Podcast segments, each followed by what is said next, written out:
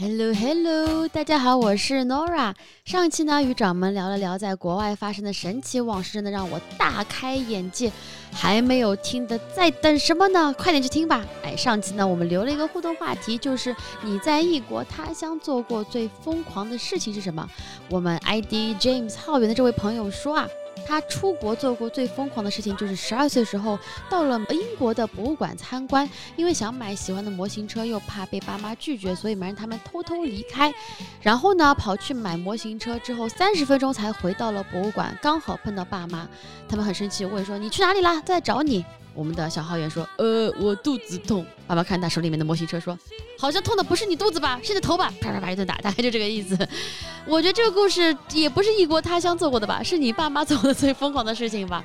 但是这也会让我想到啊，就是我们小的时候都会做过一些奇奇怪怪的事情。哎，也许我们也可以录一期小时候童年的疯狂往事。想听的吗？想听的话，在我们评论里面留一句“想听童年往事”吧。那我们这一期的播客呢，厉害了！我们这一次播客是蹭了一下热度，蹭了一下我们十年之约啊，这非常有人气的啊，非常英俊帅气这么一个团体。那今天呢，就话不多说，来聊聊我们爆笑的追星故事吧。欢迎大家来到我们今天非常特别的哆啦 A 梦新的一期栏目，我们暂且把它叫做 Spicy Gossip 啊，就是我们会跟非常可爱的 Spicy Girls 一起来聊聊生活中那些方方面面。那今天呢，我们的特辑叫做追星特辑啊，这个。那我们第一趴呢，先让我们今天的 Spicy Girls 来自我介绍一下，非常简单，为了让大家认识的话，就说一下自己的名字，再说一个。自己今年夏天最喜欢做一件事情，好，开始。大家好，我是阿侃。今年夏天最开心的一件事情是看了一个夏天的《灌篮高手》。你先说一下你今天看了多少次《灌篮高手》吧？我真的不算多，我大概是八次左右。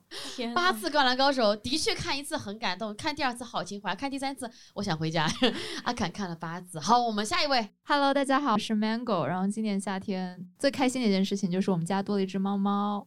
哇，什么样的猫猫啊？一只小橘猫，然后它叫小肉松，因为它你小肉松，我叫它小肉松，吓到，因为它长得很像一坨肉松。然后那天，因为我买了一盒糕点回去，然后那糕点在我桌上，突然发现它打开那盒糕点在吃肉松，就是一些肉松吃肉松行为。天哪，好可怕！天哪，可爱可爱，来下一位。Hello Hello，大家好，我是麦麦。今年夏天最开心的事情就是一直在 City Bike 骑车上下班。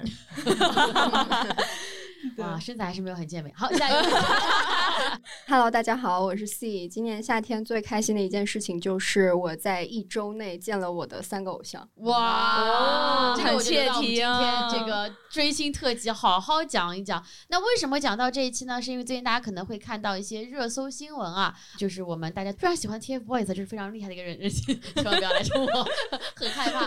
他们会要开一个十年之约的一个演唱会啊！我在网上简单看了一下。是真是假我不知道，但是听说这个演唱会首先是一票难求，对吧？我们都可以想象卖的很快。其次是居然前五排的座位已经炒到了十几万一张，我甚至看到一条微博说是两百万一张的第一排 VIP 的票子，我都不知道是不是真的，就是这两百万。对，然后居然还看到一个我当时笑喷了的是说，因为这个票价如此之贵，所以黄牛研发出了新的票，就是在。会场外面的大树上面，每人每小时五千块钱，可以坐在树上看你的偶像唱歌，这太夸张了！我真的是服了，太服了。它底下还有什么很多保险，说什么加几百块钱可以，如果你树上掉下来的话，可以帮你买个保险，可以雇一个人帮你看着这棵树。对。我真的是，这都是什么样的小兼职？太神奇了！还有说什么，当然是望远镜啊等等这些，但是就每一小时，然后每一个人五千块钱，你要自己爬一棵树，在上面看的演唱会，真的是太厉害了。所以我突然间想起了我们身边是不是也有这样子，可能没有那么厉害，但是也有一些好玩的追星经历可以跟大家分享一下。所以今天请来了我们的几位 Spicy Girls 啊，每个人都有一些自己的小故事。然后你们有什么吗？麦麦、Mango，啊，我们两个今天感觉就是主要是气氛组成员，因为我们两个的追星故事就是非常普通。先来一个，我就是小时候喜欢 Taylor Swift，然后就买了他所有的专辑，然后就以前的专辑不都是带歌词本的嘛，然后就会一直在车上不停的听，然后照着那个歌词本。还有的话就是三岁的时候喜欢《还珠格格》，每天看到十二点就不睡觉。三岁可能是为什么长不高吧，大家还是要多睡觉。对，然后就没了。你这有两个很励志的，第一个要多睡。睡觉，第二个还是学英文。哇，我也没有想到，每一个故事最后落脚点都是这样子的。真的，咱们的 芒果，对我也是，就是我追星经历也比较少。其实之前有追过一个，然后那个现在也已经不能说了啊。对，然后我也我也没有就是像那那么疯狂的，就是去花钱什么的。虽然我之前我去看过他的一个生日会，就是在那里面也认识了一些非常可爱善良的姐姐们。最后他塌房之后，我还有跟那些姐姐们保持联系。那是那是多大的一个场面呀？感觉规模挺大，在一个大的体育馆里面，因为他粉丝挺多的。这么大，然后就是叫做生日会演唱会吗？对，叫做生日会，因为当天是他生日当天。几千人？嗯，应该有吧。我的天！对，我的生日规模有点小了，哈，明年就是这个 照这规模上去。后来就会让你更喜欢这个人吗？有，因为 因为就确实是买了票，然后进去看他，虽然还是坐在非常后面，但是就是感觉跟他有一些互动什么的。然后当时你身边因为都是喜欢他的粉丝嘛，就非常沉浸式的一个追星体验。对，花了钱会更喜欢。对，这个可能就像是电视上看比赛和你到现场看比赛的区别，我觉得是感觉肯定是很不一样的。对，我记得当时看完之后还写了个小作文，写给自己看的，更爱了。对，就是这样。作为一个 spicy grandma，我先来分享一下。spicy grandma，请讲。我一说出我追的人，你就知道应该是 grandma 级的人。分享一下我的故事吧。我当年喜欢陈冠希，然后他当时还在上海书城的磁带签售会上。好的，grandma，你继续说。这个故事已经已经到啊！我当时是个初中生，我记得非常清楚，是他是你要买一盒磁带，然后当时是什么？预售磁带，然后你可以有张预售券，然后就可以去到上海书城最顶楼，然后就排队等他帮你签售，这样可以跟他拍手。That's my point，就是我当时去的时候，首先我是初中生嘛，然后我就没有去过这样的场合，我就非常紧张。然后我爸陪我去，我说爸爸，我想去追偶像。我爸说去哪里？书城。我说书城是个好地方。没有改到这个 point。然后我们就去了，然后去了之后，我到一上楼我就震惊，就是首先印象中应该没有男生，就真的是全女生。其次大家都很疯狂。身后就有女生拿着个很大很大她自己做的一个海报，贴满了陈冠希那种贴纸，然后在里面说什么 Where is my Edison？Where is my Edison？就这种狂叫。还有一个女生就是她拿出一叠磁带，她说她买了十二盒，她说如果每个人五秒钟的话，我能不能拥有十二倍的五秒钟？就这个房间，就她还没有出现，就已经发现了很多很可怕事情。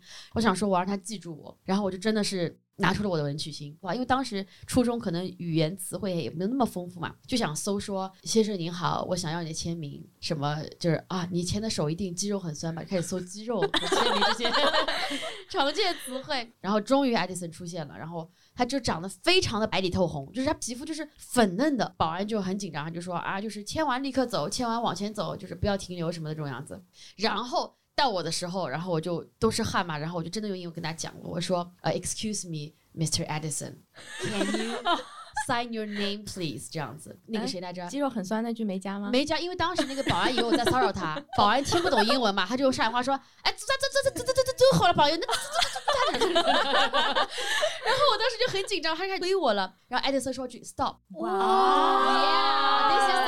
我记那么久，是因为他跟我有互动，我忘了是不是用英文讲，反正意思就是让他说完，然后我就说完下去说 Your muscle must be，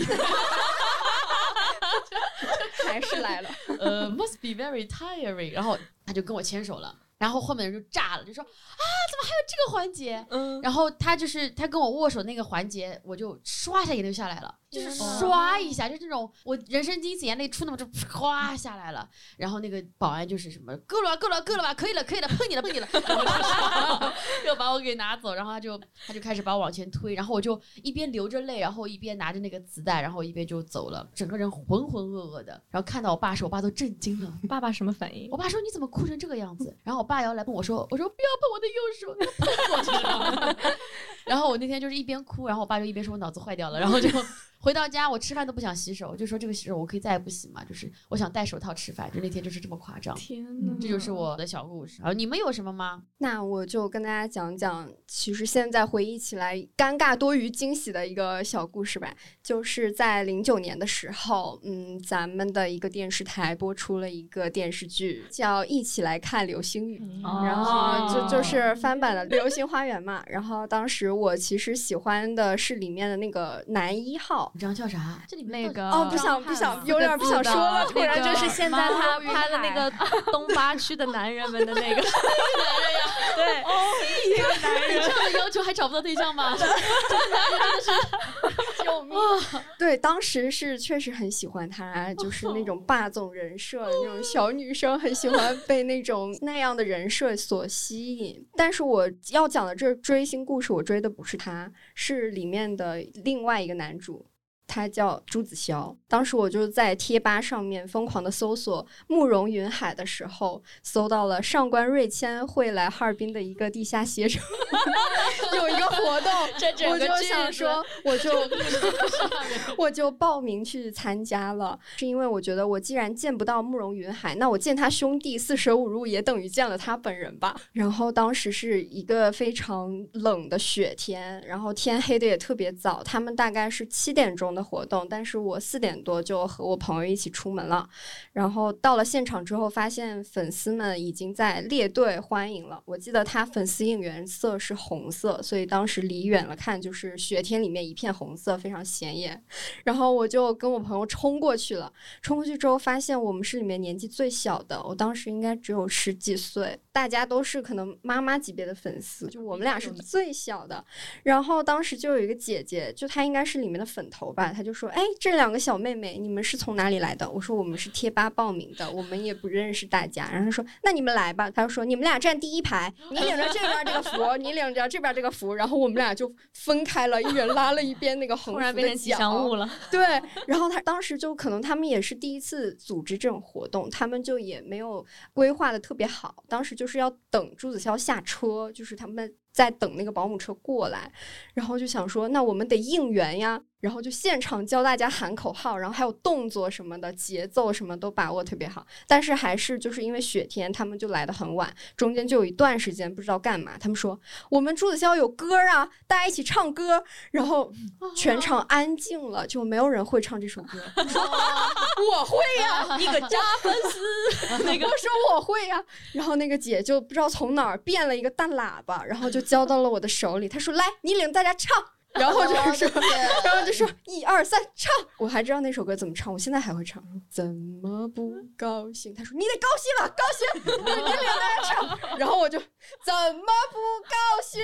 然后所有人就坐在旁边，他们也不知道歌词，然后但是就一直跟着我涌动，就是肩膀耸动，就跟着这个节奏一起在唱歌。然后唱到副歌的时候，就是大家终于知道歌词是什么了，才终于有了一点声音。然后这故事最棒的地方是到现在这个男的还没出来。对，他还没出来，没出来，然后那些姐姐就一直就一直骗我们，因为我们真的站了很久，他就一直骗我们说马上没有，就是骗我们。他说很快就来了，大家坚持，我们一定会见到我们的子潇哥哥，大家不要气馁。虽然很冷，但是我知道大家一定也很难熬了。我们在跟保安协调，马上能让大家进到室内。就刚才那一段，其实我们都在室外，还在雪天里面。就后来我们就进去了，进去了之后，嗯，那么重头戏就来了，就见到朱子骁，他其实剪彩过程也非常快，他可能有一个媒体在采访他，就整个过程也见到他本人也就二十分钟左右，嗯，但是大家都很整齐，在外面就是那么冷静的看着他，然后没有人可以跟他近距离的接触的，就只是观看他而已。然后那个姐姐就突然间喊了一句，她说：“子潇，你看，两个小妹妹来看你了。”然后他就转过头看到了我们两个，然后就也是他也是挺热情的那个粉头姐姐，他就说能不能让两个小孩过去跟你说两句话呀？然后说人家也是就是特意跑来看你的，还上学呢。然后那个朱子骁就跟他旁边的保安对视了一下，然后那个保安就让了一个通道让我们两个进去了。他就问我们说：“哎，你们今年多大啦？然后什么之类的。”就我们俩也很紧张，就说啊，真的很喜欢你演的上官瑞谦，很帅。我们俩就也不知道说啥。然后那个粉头姐姐就又喊了一句说：“你看俩小孩都那个害羞了，就你要不让他俩亲你。”这跟害羞有毛关系？对，然后我们俩就嗯，然后朱子骁就蹲下了，然后擦了一下他的脸颊，我们俩就一人亲了他一口。他就是吓到了，我觉得他也没有想到我们真的会亲上去，但是我们真的就 他亲上，他都擦脸了，当然要他可能没想到就是真的会这样。然后当时保当时保安他就亲人，保安就急了，保安说：“哎，你干啥呢？干啥呢？出来出来！”然后我们俩就赶紧跑了。然后朱子骁就就走的时候跟我们说：“那个小朋友什么的注意安全。”然后就跟那个粉头姐姐说：“就是看着他们俩回去，小心一点。”后面我也是在贴吧上面，他们说找这两个小妹妹，然后 我就找到这两个女娃儿，抓到我面前。我粉头姐姐好无私啊，就是就就这么请到了一个。当时我觉得她是非常火的一个明星。好的，我们你们比如说有没有过一些很夸张的，就是为了这个居然会做这个的这种事情？我觉得我可以分享一下，就比如说。我当年追过一个阿拉西嘛，是日本的一个男团嘛。然后我当时在香港工作的时候，我就认识了一些当地的同样喜欢阿拉西的香港的粉丝。他们有一个人带着自己男朋友去日本看了阿西演唱会，因为演唱会的时候他们是会有那个所谓的那个 service 嘛，就是他们会有那饭撒，就给你亲亲啊，或者是飞吻干嘛干嘛这种东西。他很容易对你有很大的招牌的人，就会对你做一些饭撒。然后我们当时那个就是粉丝团里面有个女生，她就带她男朋友去。就她男朋友全程举了一个巨大东西，就写着就是请给我一个飞吻。就男生这样子很容易被飞吻到的。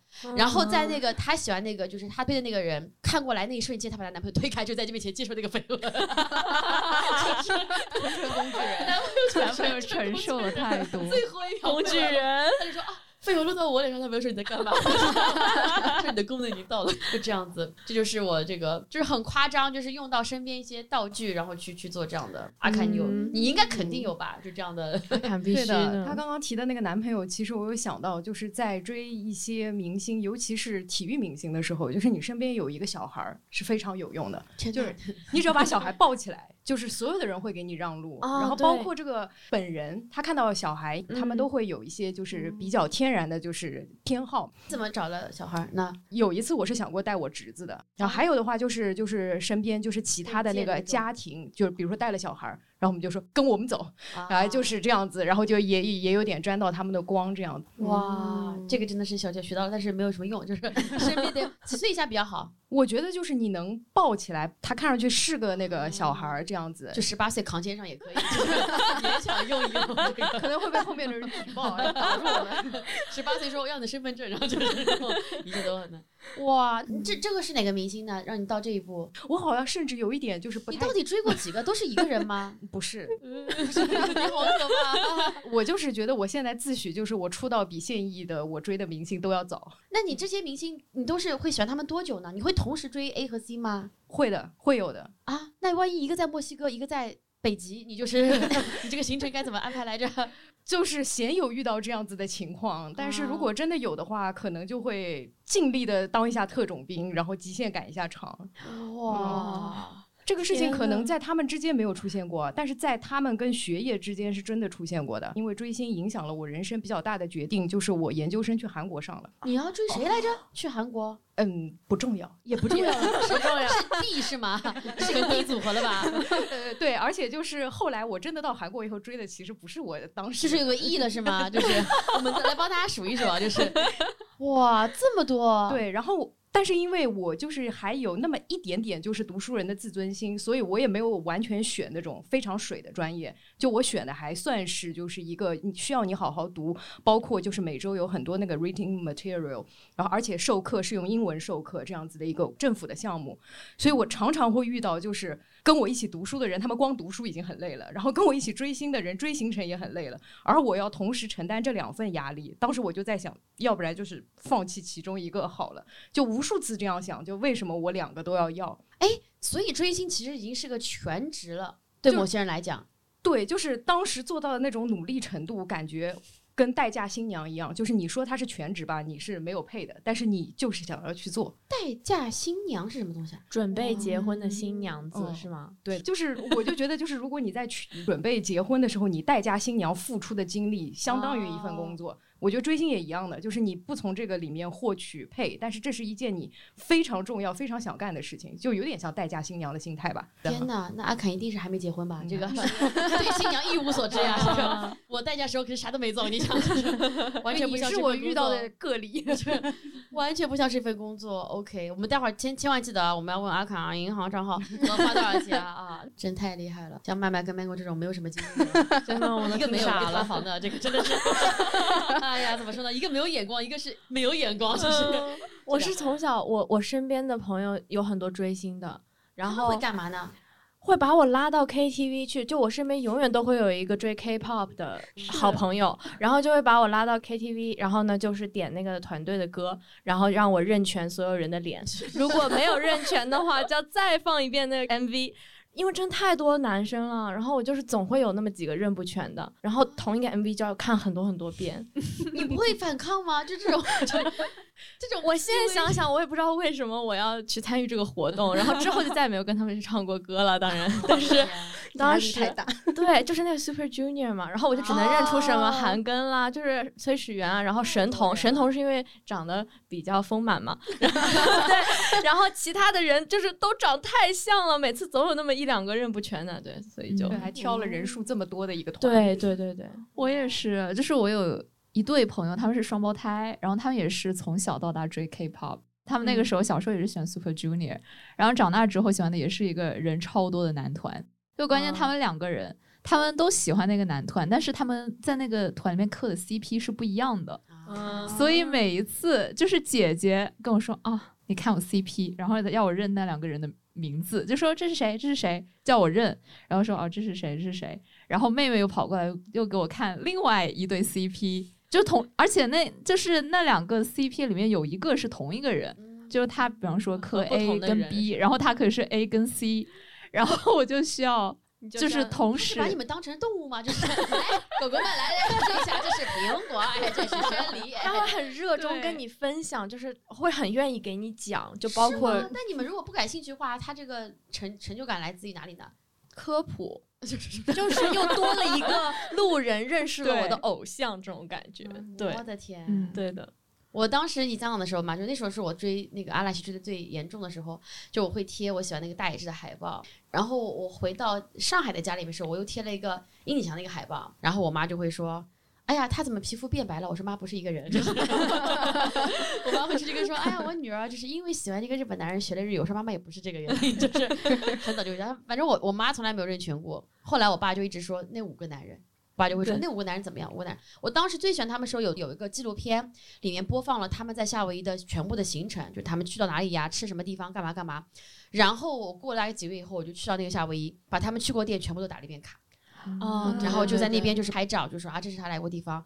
那是我挺疯狂的，就是因为他们也不在那儿，就是只是闻着他们的味道，就是 打了一遍卡这样子，嗯。连味道都是意想中的味道。真的就是 完全包括吃那个面，其实那个面也不是很好吃，但是因为阿姨爸说这个面很好吃，我就自己给自己拍张照片，还录段视频说阿姨爸吃我的面，真的味道很棒。的，就 就是说、嗯、有一点点疯狂了，就是 怎么说呢？嗯，C 还有什么自己的一些小故事或者身边朋友的故事吗？哎呀，我们先讲某一个吧，我就不说名字了啊，这是我们的一个喜剧演员啊，没有想到 C 很喜欢啊，在 C 当天不上班的情况下，我们跟喜剧演员有了一个宵夜的环节啊，我们 C 居然风尘仆仆。首先，那个我一定要讲讲，就真的是那个那个那个演员不能说名字吧，毛东，然后他 都震惊了，就是 C 录了一段视频，是让谁？是让发给麦麦发给发给我，让麦麦给毛东看一眼，因为当时我们就在吃宵夜了嘛。麦麦说我就说我说毛老师你好，我们有一个同事非常的喜欢你，然后他录了一段视频，我觉得一定要放给你看。然后我点开来呢，那个视频就是 C 招手，这个视频共就两秒钟，就是他招手，没有任何的话，没有什么毛老师你好，我很喜欢你啊，什么什么都没有。什么都没有，就是招手就挥了一个手，哇，非常庄严。然后毛东震惊了，毛东说没了就没了，对第一段还是第二段来着 就没了，这这是我粉丝呢还是谁呢？就没了。但是毛东马上发了一个语音给 C 说啊，谢谢你的喜欢，然后我们 C 就不行了，马上打了一个飞的就过来了。真的就是谢谢喜欢，然后就来怎么样？你当时你当天是在我干嘛呢去看刘星了，当天哦，真的他们乐队第一场是在上海，然后那天我就先去看了刘星的演出，然后结束之后得知我的另一个偶像 在和我的同事们、老板们吃饭，这个距离更近，而且不要钱，这是对，然后我真的我当时非常激动，因为给那个毛书记发那个视频的时候，我正在排队等签售，哦，就我很怕来不及，因为那天也挺晚的，我就一直在问我的同事们，就分分头问说你们到哪一步了？你们刚开始吃吗？你们还要你们还要吃多久？对，就因为大家都知道骗，你是吗？大家都知道我很喜欢他，然后就都来跟我说，你你猜我们在干嘛？我们在跟毛东吃饭。然后我就嗯问了没他签完，就过来了。对，我就打那个出租车，直接就中途修改地址，我就我来找你们了，嗯，这就是特种兵啊！就就就是特种兵，就很激动。我觉得可能错过这一次，下一次见面不知道是什么时候了。我就觉得当时就是内心坚定了，我必须得赶到，就哪怕只能见一面打个招呼，我也想来。但没想到可以坐在身身边，还能够一起吃点饭啊！这个吓死我了当时。但是这个居然不是你追星的高光，因为你没有牵他脸颊，你知道吗？就是还 是很克制，只是一起吃饭，就是。哎，所以你刚才讲到的，你一天见到四个偶像是这一天吗？是这一周，哦，这一周。对，看完刘星，然后看到毛东，然后隔天又去看了王嘉尔。就这一周，我见了我目前阶段最喜欢的三个偶像。三个。对，还还有一个 Nora，哦，哎呀，说毛东跟另外两位比，是不是有点咖位？啊，有我的话就可以，差不多了可以均衡一点，均衡一点。我们也可以讲到下一趴，就是我们的追星过程当中，有没有让你发现一些自己的小技能，或者是开启你的小雷达？阿凯，你呢？你有什么技巧？对的，我一个是刚刚想到，就是说，的确，我觉得好像是有那个追星基因，就就类似这样子的概念。因为你看，就是同样的事件，就是比如说把毛东换成你们另外一个喜欢的人，就是你们可能不会在 C 那样的情况下想到我拍一个视频发过去，就是但是嗯我跟他是类似的，就是我们在就是有机会接近偶像的时候，通常会想到就是别人想不到的一个方法，然后目的是那样子。这个在我很小很小的时候，我听那个广播。然后就喜欢那个 DJ，我想的就是我要给他写信，我要去 SMG 等他下班。然后那个时候就是大家就是小学生嘛，大家都是不会离开自己的小区的那种小孩的程度。然后我当时我小区里一个跟我一起玩的姐姐就说，我觉得你是有追星基因的。我的天，嗯，就是你想干的事情，就是初始状态就跟别人，然后我觉得 C 应该是跟我差不多的。天哪，你们都是有花钱基因的，我听出来了 真的真的。然后呢，然后所以你当时就真的是很小的时候，你就说这个人我喜欢的话，就我就要见他。对，会有这样子的初始的想法。然后，不过我觉得就是追星啊，就是说刚刚说就带给我什么能力嘛，我觉得是这样子的，就是我在学生时代。最开始就是了解到你跟社会上的人接触不能全部用学生思维输出这件事，真的是在追星里面学到的。包括你可能以后就是代表这个粉丝做一些就是应援类的这个活动，那就真的是一个活动策划了。给我后面的包括是从业经历，还有就是与人交往。是有很大的帮助的。然后我一直跟人家讲，刚刚 Nora 也问，就说你追星花了多少钱嘛？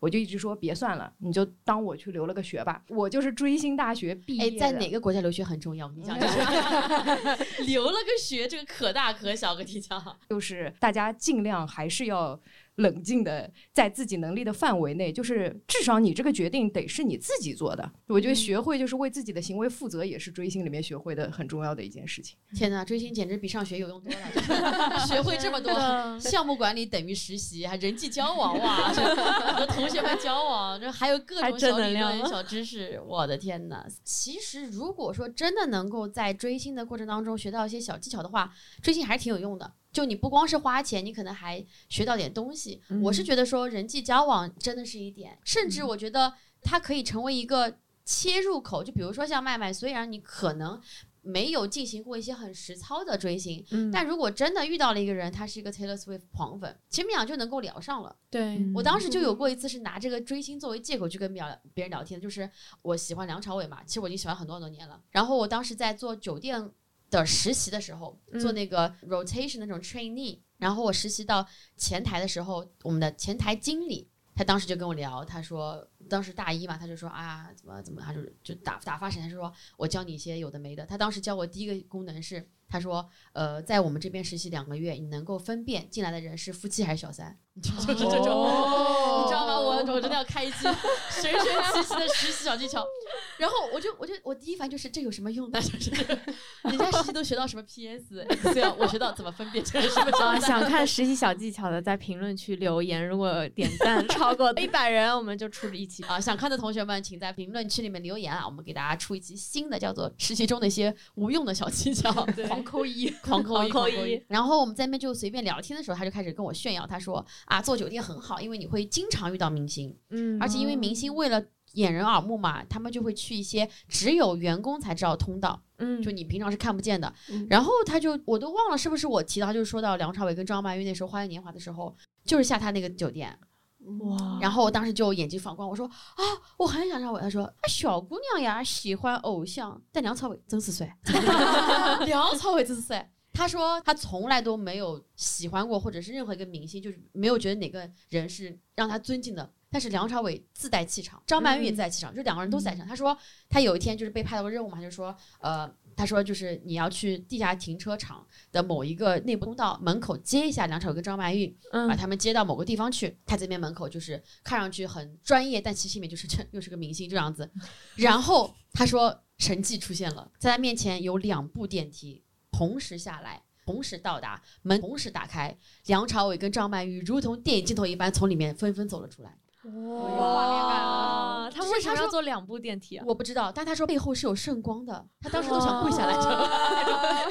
你他说来了，我都想趴下来。他本来是从“你好，我是叉叉叉酒店的大姐”变成“你你你你你你是什么？” 他就整个结巴了。然后他们俩就是很低调，就戴着墨镜，很友好，就说：“呃，嗯我们要往哪边？”他就就就这边，就是 带他们去走。然后呢，他说后面还有一次，好像梁朝伟来是因为什么采访，当时呢有一个环节是需要他们个工作人员帮他就是换茶，就帮他嗯。倒茶。然后因为梁朝伟很帅，就是很受欢迎嘛，所以他们在之前就先内部做了一个小调查，就当时好像那天有五个值班的女生嘛，就说嗯梁朝伟待会要来了，你们谁喜欢梁朝伟的吗？四个女生全部都举手了。他说好，没举手就是你了，因为你最冷静。哦他就说就让那个没举手的人去帮他倒茶，然后那个没举手就说好的，他说那就我们就做好专业人，做好专业事这样子，反正这是 这是个 flag 这个 flag flag 了。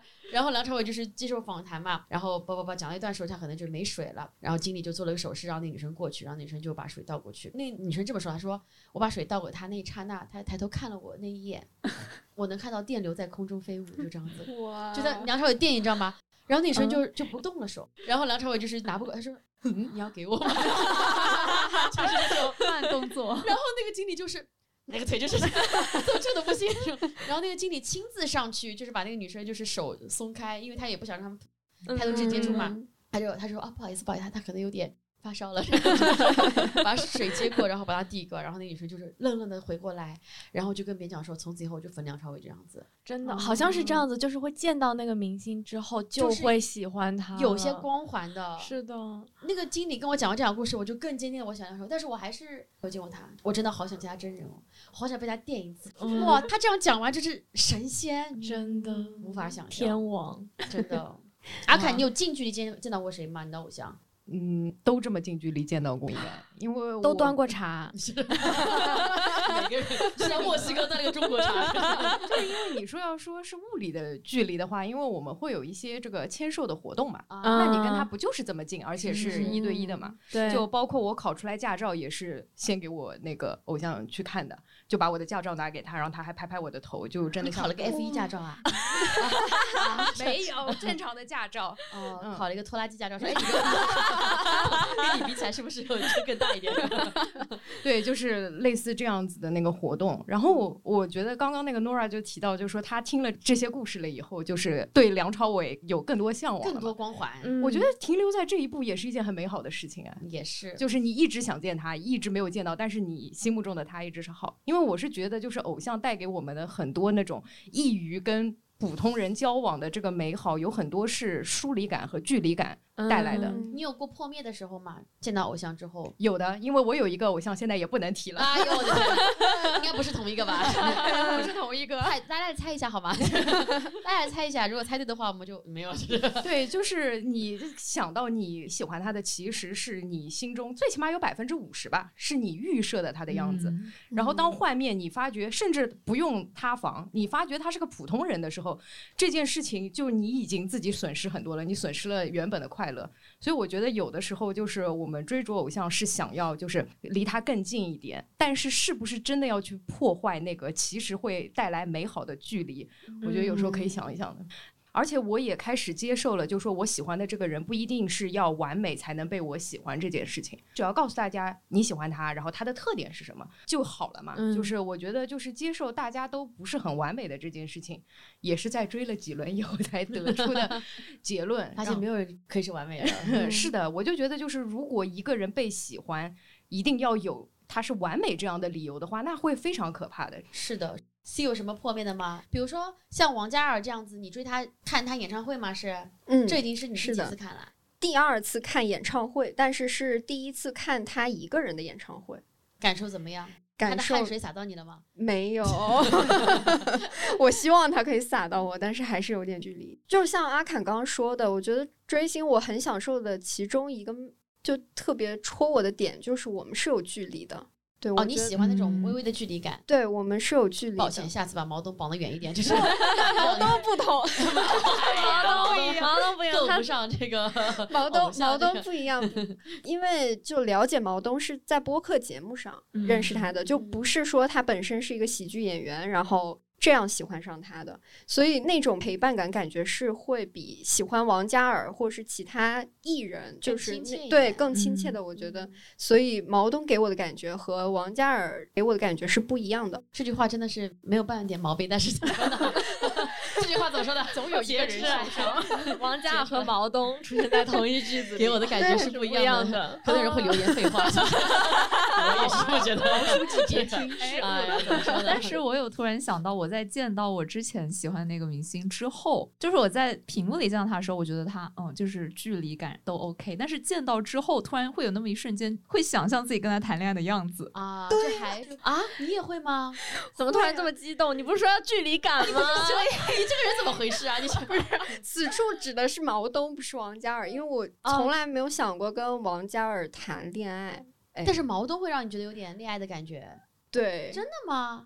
会。那你那天见他之后，所以你没有幻灭？我是真实的紧张，就是我是真实的不知所措，我不知道干什么好，甚至好像都没有，就是直视他的双眼就没有。我可以没有作证，我当时看到。坐在 C 旁边，但我知道了，然后 C 整个人下一次你们要请王嘉尔一起来吃夜宵。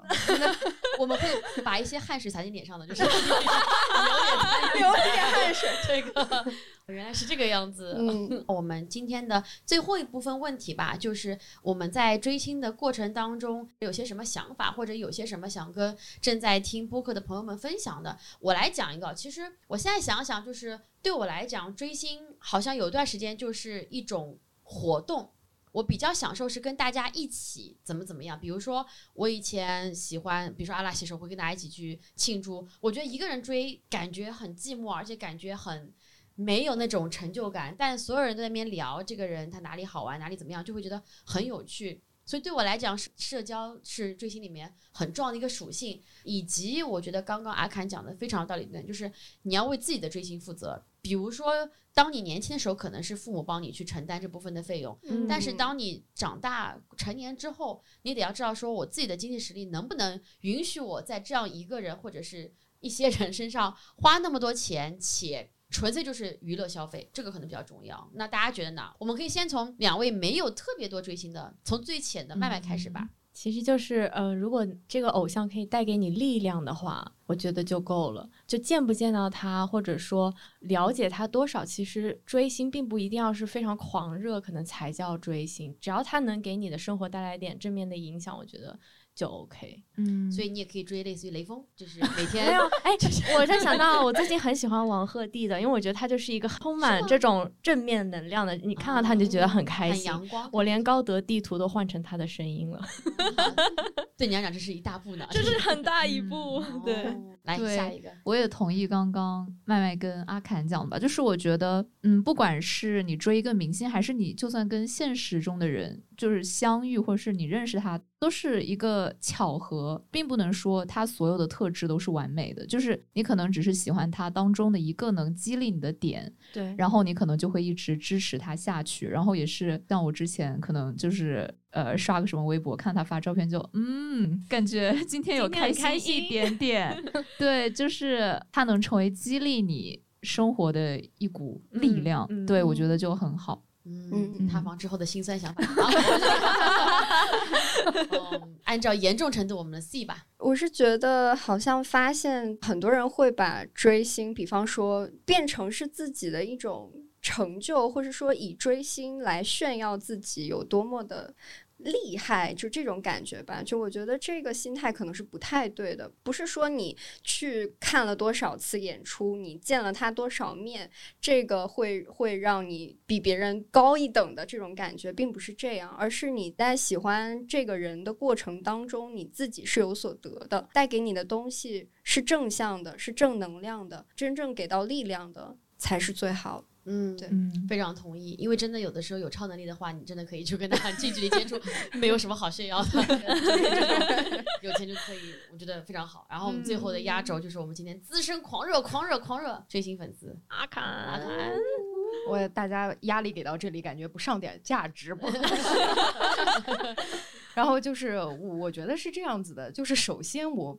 不否认，就是现在微博上有一句流行的话，就是说珍惜你有生之年，就是为数不多的几次上头的时光。我觉得是对的，就是有的时候你对一个无论是偶像，或者是甚至是虚幻的人物，产生一些就是上头的这个感觉，我觉得是很快乐的一件事。就你就当自己是被选中的孩子好了，就不是每个人都能感受到的嘛。那你感受到这份快乐，其实是很真实的，就是它可能比一些现实存在的东西还真实。但是如何保存住这份快乐，就是说的通俗一点，就是不忘初心嘛。就是如果你因为这份快乐干了一些，其实是给到你自己压力，比如说金钱上的压力，你就说我每场都要去看，或者是你给周围的人造成了一些困扰，影响到了生活跟工作的话，那其实它就不是快乐了。那烦恼的话，生活中还不够多吗？你为什么还要在追星里面寻找烦恼呢？所以我觉得就是。每当有疑惑的时候，你就想一想，你这件事情的初始目的是快乐，你也是因为快乐才干这件事情的。然后第二个的话就是做好自己的选择吧，就是要为自己的行为负责的。这个可能就是一个我自认为我觉得是可以接受，甚至是在生活中你可以一直保持这个状态，我觉得是可取的一个追星的心态。非常好，非常好，我们就要做好自己的选择啊！这句话也还给阿侃啊，A B C D 里面要做好自己的选择，好不好？就是 这么多人啊，小孩子才做选择。成年人什么都要。那我们今天这一期追星特辑以及我们今天第一次的 Spicy Gossip 就到这里了。哇，我觉得真的是看出大家非常多不一样的一面，然后也给我们之后的很多选题 有了一些灵感跟想法。如果大家喜欢的话，欢迎在评论区留下你的想法，以及如果想听，呵 呵如果在人群里面找到是不是原配还是不是小三，也可以扣一下啊。我们可以考虑尽快把这期安排一下。同时，如果有任何的一些小建议或者小想法的话，或者有对我们所有 Spicy Girls 的一些小想法的话，或者大家想看各自的那个追星照片的话，都欢迎留在评论区里面，我们就会酌情啊，在我们的售后彩蛋里面会有麦麦亲情为大家准备一下 这些小资料和和内容。那我们这一期的 Spicy Gossip A.K.A 诺拉 A 梦特别篇就到这里啦，谢谢大家的收听，谢谢，谢谢谢。拜拜。